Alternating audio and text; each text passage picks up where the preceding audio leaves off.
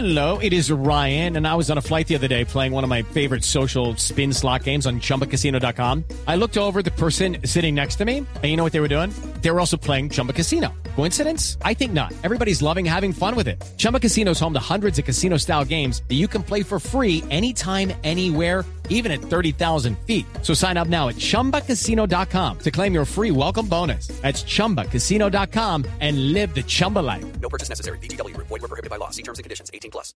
Hablando de rankings, Felipe, publica la agencia Bloomberg esta mañana ranking de 53 países evaluados por todo el mundo de cómo han manejado la pandemia. ¿Quiere que arranque del número uno o arranco por el número 53? Eh, por los, no, arranque por los malitos. ¿Por los qué?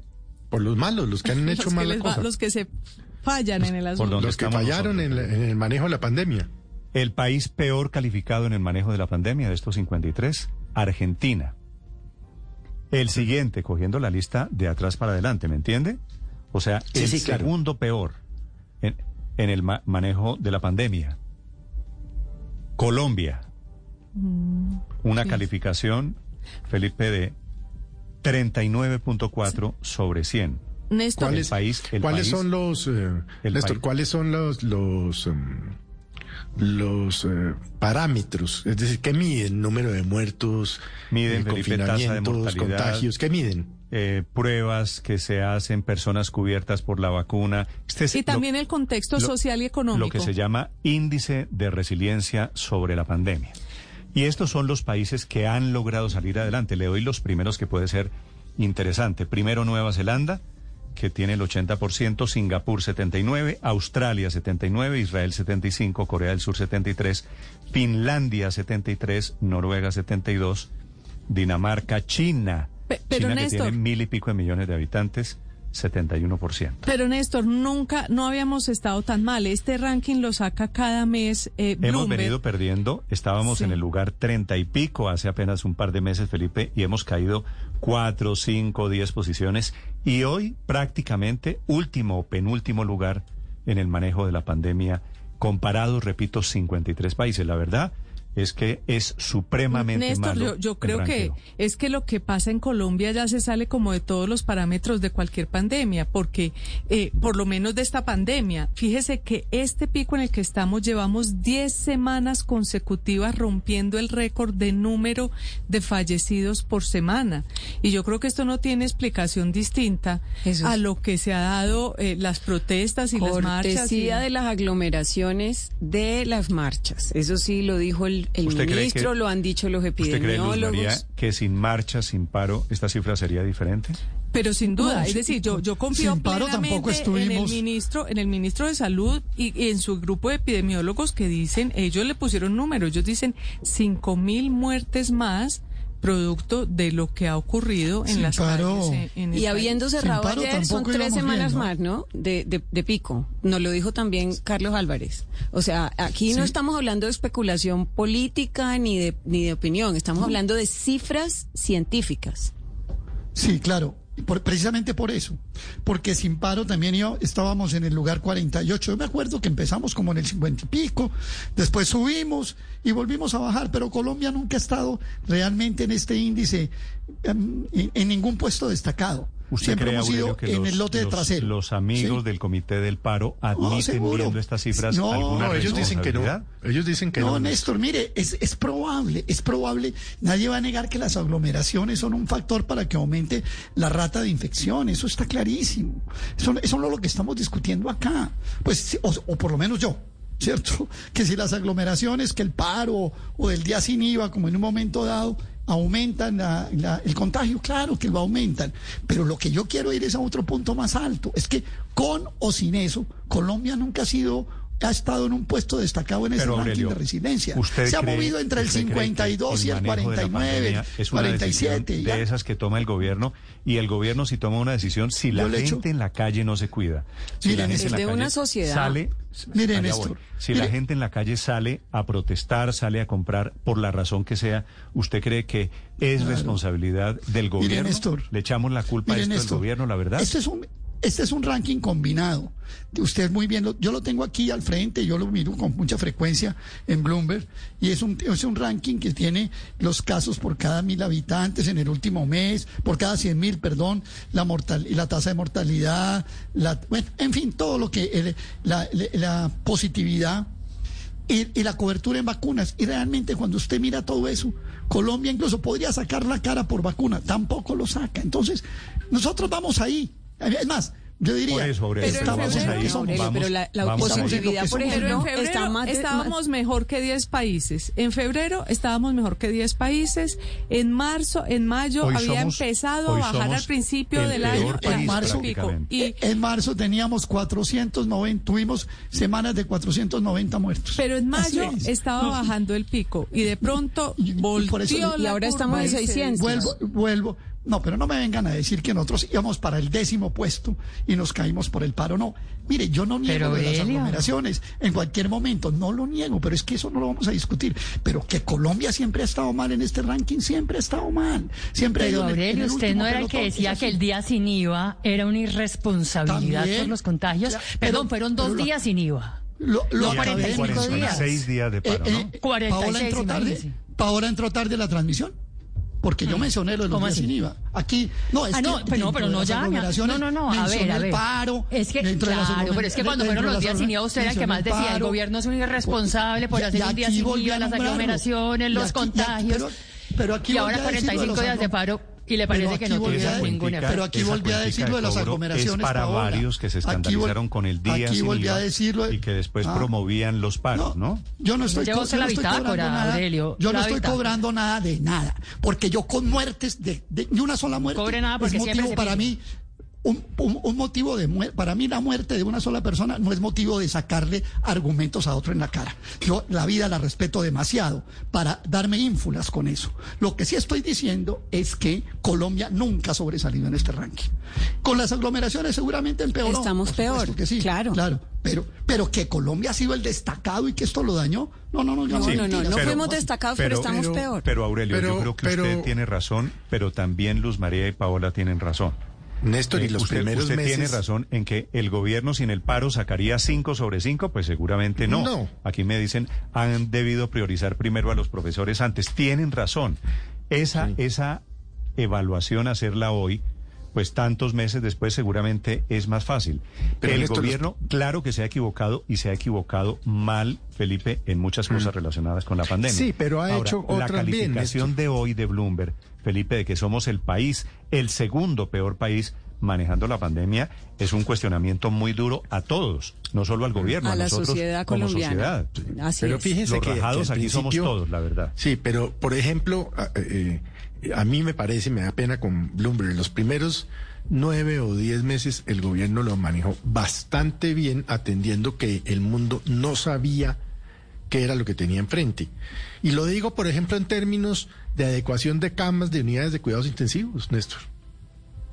Claro, no, es que yo- y- Eso, eso en los primeros 10 meses fue fundamental. Que después, Es- por cuenta de nuestra indisciplina y de las marchas y de lo que usted quiera, eh, eh, llegaron al 100%, ese es otro cuento.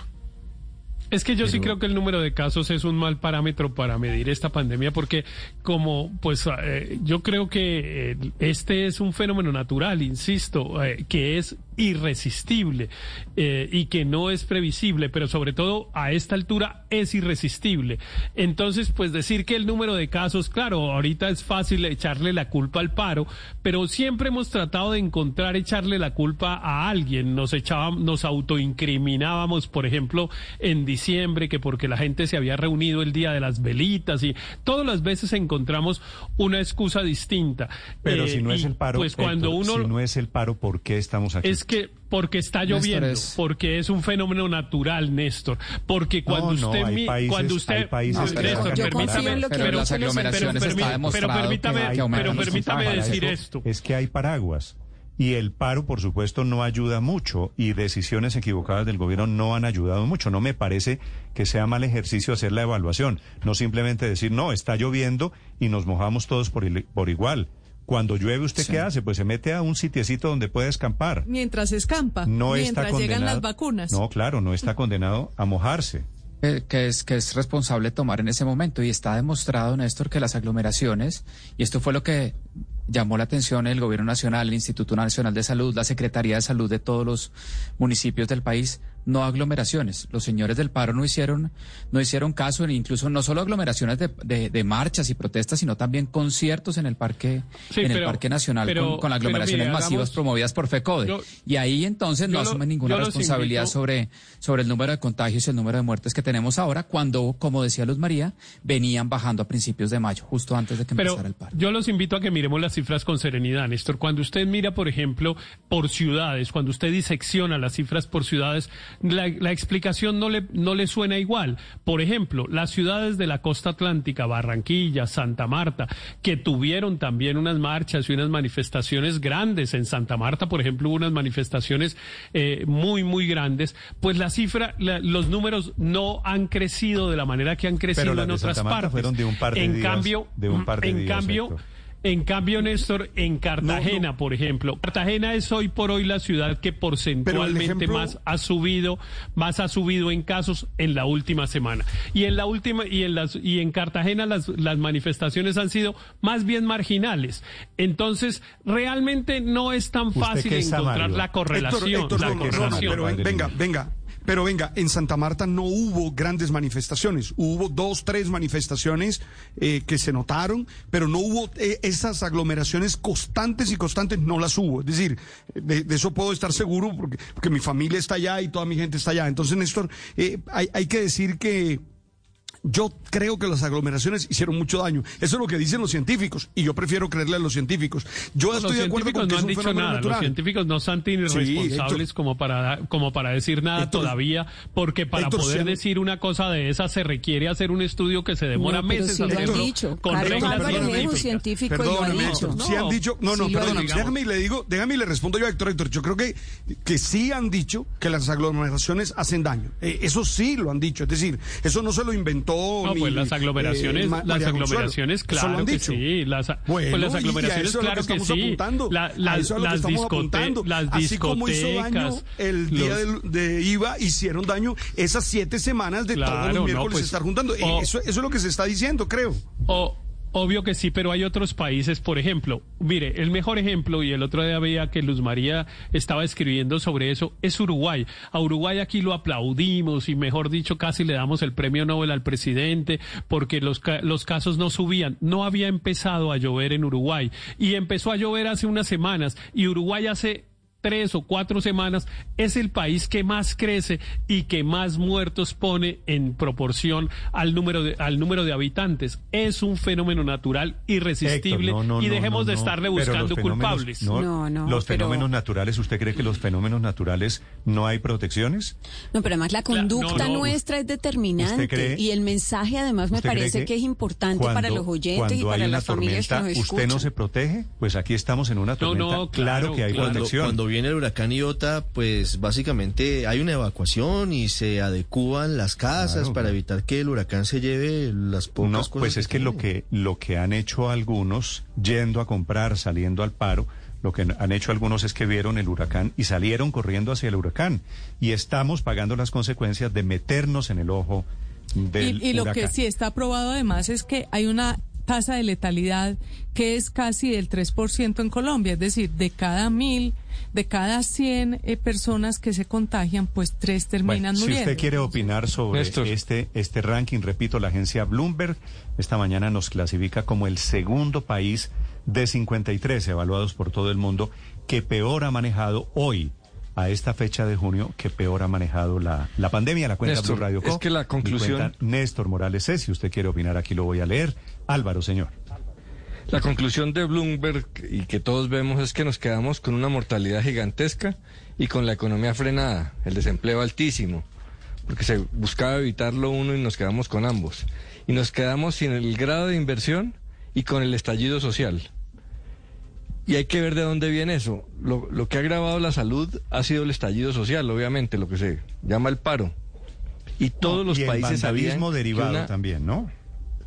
Sí, y, un- Y los y todos los países sabían que una explosión social era un riesgo muy alto si se quedaba corto en gasto social.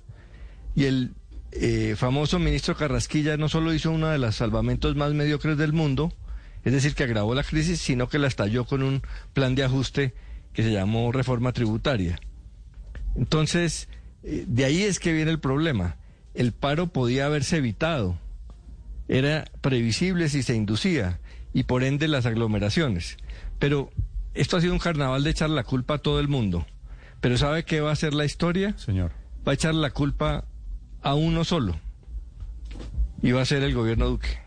Sí, claro, pero, pero, pero, ¿y, eh, ¿y usted cree que la sociedad aquí no tiene nada que ver? ¿La gente que sale no es la que se contagia? Esta, esta, esta Claro, pero- idea, Álvaro, le pregunto, de ver al papá gobierno que nos dice qué debemos hacer a estas alturas, han pasado 16 meses, ¿en algún momento la sociedad no debe asumir también un pedacito de responsabilidad? Los Claro, pero sindicatos, si usted las mira- organizaciones sociales, el comercio, las industrias que sacan gente a las calles.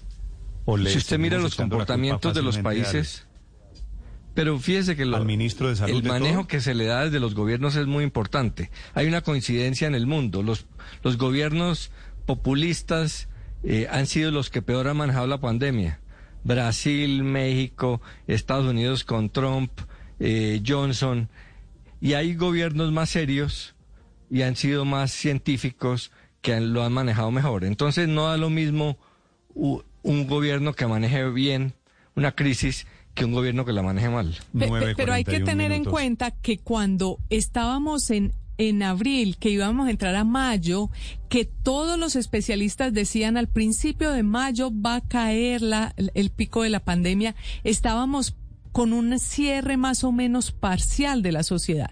Llega mayo, llega abril 28, llegan las marchas, entonces lo que estaba haciendo el gobierno de pedirle a la gente, manténganse en sus casas, no se abren, No, pero- eh, los comercios no, tenían no. ciertas restricciones, no había bares y pero- demás, entonces la curva que estaba bajando, y la historia mostrará esa curva, porque está, es que está en los gráficos, pero- en los gráficos está que estaba Claro, bajando, claro que y de en los pronto, gráficos, ocho días, diez días después de que comenzara el paro, empieza otra vez a subir la curva. Claro. Entonces, digamos Ah, que el gobierno estaba tomando medidas de contención como toman todos los países del mundo, es decir, Gran Bretaña, con toda la vacunación que tiene y mantiene una restricción alta, y nosotros de repente nos tuvimos que abrir porque como el paro, como la gente se, se, se lanzó a la calle, entonces como perjudicábamos a todo el mundo sabiendo que ya estaban las calles llenas de gente aglomeradas.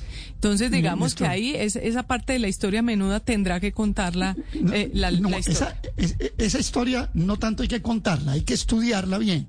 Porque decir que es que había unas predicciones de que iba a bajar, y ya, ¿qué, qué tan fundamentadas eran esas predicciones? Es que aquí todo requiere un fundamento científico y un fundamento teórico. Aquí hay una sola cosa clara. Las aglomeraciones agravan la difusión del virus. Eso lo tenemos claro todos, las aglomeraciones. Ahora, usted puede politizar las aglomeraciones y decir, el paro, y entonces le echa la culpa al paro. Pero yo creo que no se trata de politizar las aglomeraciones. Néstor, mire, usted va a cualquier parte de Colombia, vaya, yo he salido de Bogotá. Y usted encuentra a todo el a la mitad de la gente sin tapabocas. Ah, estoy de Y en la acuerdo. pelea Sí, sí. todo el mundo. Pero por eso, por Ese- eso le digo, ese es por un eso factor digo, determinante. a eso Es usted un me da la imagen perfecta. A eso me refiero. Usted ve a esa gente, usted estuvo en el eje cafetero, ¿no es verdad? Usted ve a la gente Sí, a la gente del eje cafetero sin tapabocas y usted le echa la culpa de eso al gobierno. No, no, yo no le echo la culpa al gobierno, yo no estoy culpando a nadie. Eh, yo- es más, soy el único en la mesa que no le he echado la culpa a nadie, porque yo comparto de alguna manera la tesis de, de- de Riveros. O sea, aquí hay fenómenos naturales que, que, que son las enfermedades, las patologías, Ok. que tienen sus Pero dinámicas y sus cosas, que hay factores catalizadores, como se dice técnicamente, que los pueden agravar o no. Sí, ¿cuáles de esos Como el factores? paro, Las como el paro y como el vandalismo, Como el Aurelio. paro, es que como el paro y 53 como el- y como el- estaciones y como el vandalizadas día- de Transmilenio como- hace que las otras sin IVA. 85 estén repletas. Sí, exacto. No, pero yo se, la, po- yo se la podría poner al revés. O hacen que la gente use menos Transmilenio y en Transmilenio es un centro de conducción. Esas cosas no se pueden hacer de manera tan categórica. Yo creo que tenemos que ser serios en el 46 análisis. días de uno paro. no puede coger, uno no puede, uno no puede decir de manera categórica que fue lo uno o lo otro. Porque, porque la verdad, Néstor, esto tiene que tener sustentos Tengo, más científicos. Aurelio. Ahora, si usted quiere una, tiene una cargazón contra el paro, pues diga que es el paro y listo. Y, y se pone un letrero y un aviso y sale por la Sí, pero estoy de No nos estamos muriendo Aurelio, por culpa del paro. que- en que pero que eso es serio, sí, hay que eso es serio sin científicamente. prejuicios- sin prejuicios Claro, pero y es que lo que estoy diciendo yo es sin prejuicios. Reconozco que las aglomeraciones influyen, pero usted decir que es que es el paro el que nos mató, hombre, seamos No, serios. he esto- dicho, esto tiene he más dicho el fundamento. paro y las reaperturas económicas, Aurelio, que eso es, han ido pegados de la mano. Es que nos abrimos Hey guys, it is Ryan. I'm not sure if you know this about me, but I'm a bit of a fun fanatic when I can. I like to work, but I like fun too. It's a thing. And now the truth is out there. I can tell you about my favorite place to have fun. Chumba Casino. They have hundreds of social casino style games to choose from with new games released each week. You can play for free anytime, anywhere. And each day brings a new chance to collect daily bonuses. So join me in the fun. Sign up now at chumbacasino.com. No purchase necessary. Group. Void prohibited by law. See terms and conditions. 18 plus.